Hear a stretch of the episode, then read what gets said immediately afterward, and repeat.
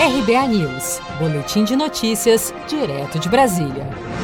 Por maioria, o plenário virtual do Supremo Tribunal Federal declarou inconstitucional a lei que autorizava o uso da fosfoetanol-amina sintética, conhecida como pílula do câncer, por pacientes diagnosticados com neoplasia maligna. A decisão foi tomada na sessão virtual finalizada na última sexta-feira, 23 de outubro, em ação movida pela Associação Médica Brasileira, que já havia conseguido uma liminar no Supremo para suspender o uso da pílula do câncer. O médico oncologista Drauzio Varela explica que existem inúmeros tipos de câncer e não é possível haver um único medicamento capaz de tratar todos eles. Mas olha, eu, eu, não consigo esquecer minha formação científica e tudo que eu aprendi em quase 50 anos de oncologia, dizer que não há possibilidade de ter um remédio que sirva para todos os casos de câncer. Por quê? Porque o que o povo chama de câncer é uma série, é um conjunto de muitas doenças completamente diferentes.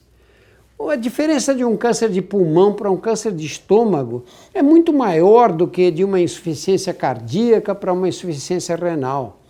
A diferença entre os tumores é tal que o que nós chamamos de câncer de mama são, na verdade, mais de 20 tipos de câncer.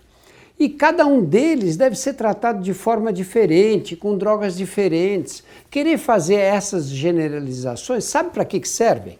Só para desmoralizar a droga.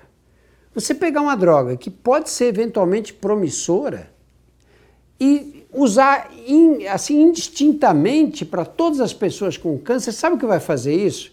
Vai fazer com que essa droga seja desacreditada, porque ela não tem chance de ajudar todas as pessoas. O relator do processo no STF que derrubou a lei que autorizava a distribuição da pílula do câncer, ministro Marco Aurélio Melo, entendeu que compete à Agência Nacional de Vigilância Sanitária, Anvisa, permitir a distribuição de substâncias químicas, segundo protocolos cientificamente validados. Segundo o ministro, o órgão nunca protocolou o pedido de registro da fosfoetanolamina sintética.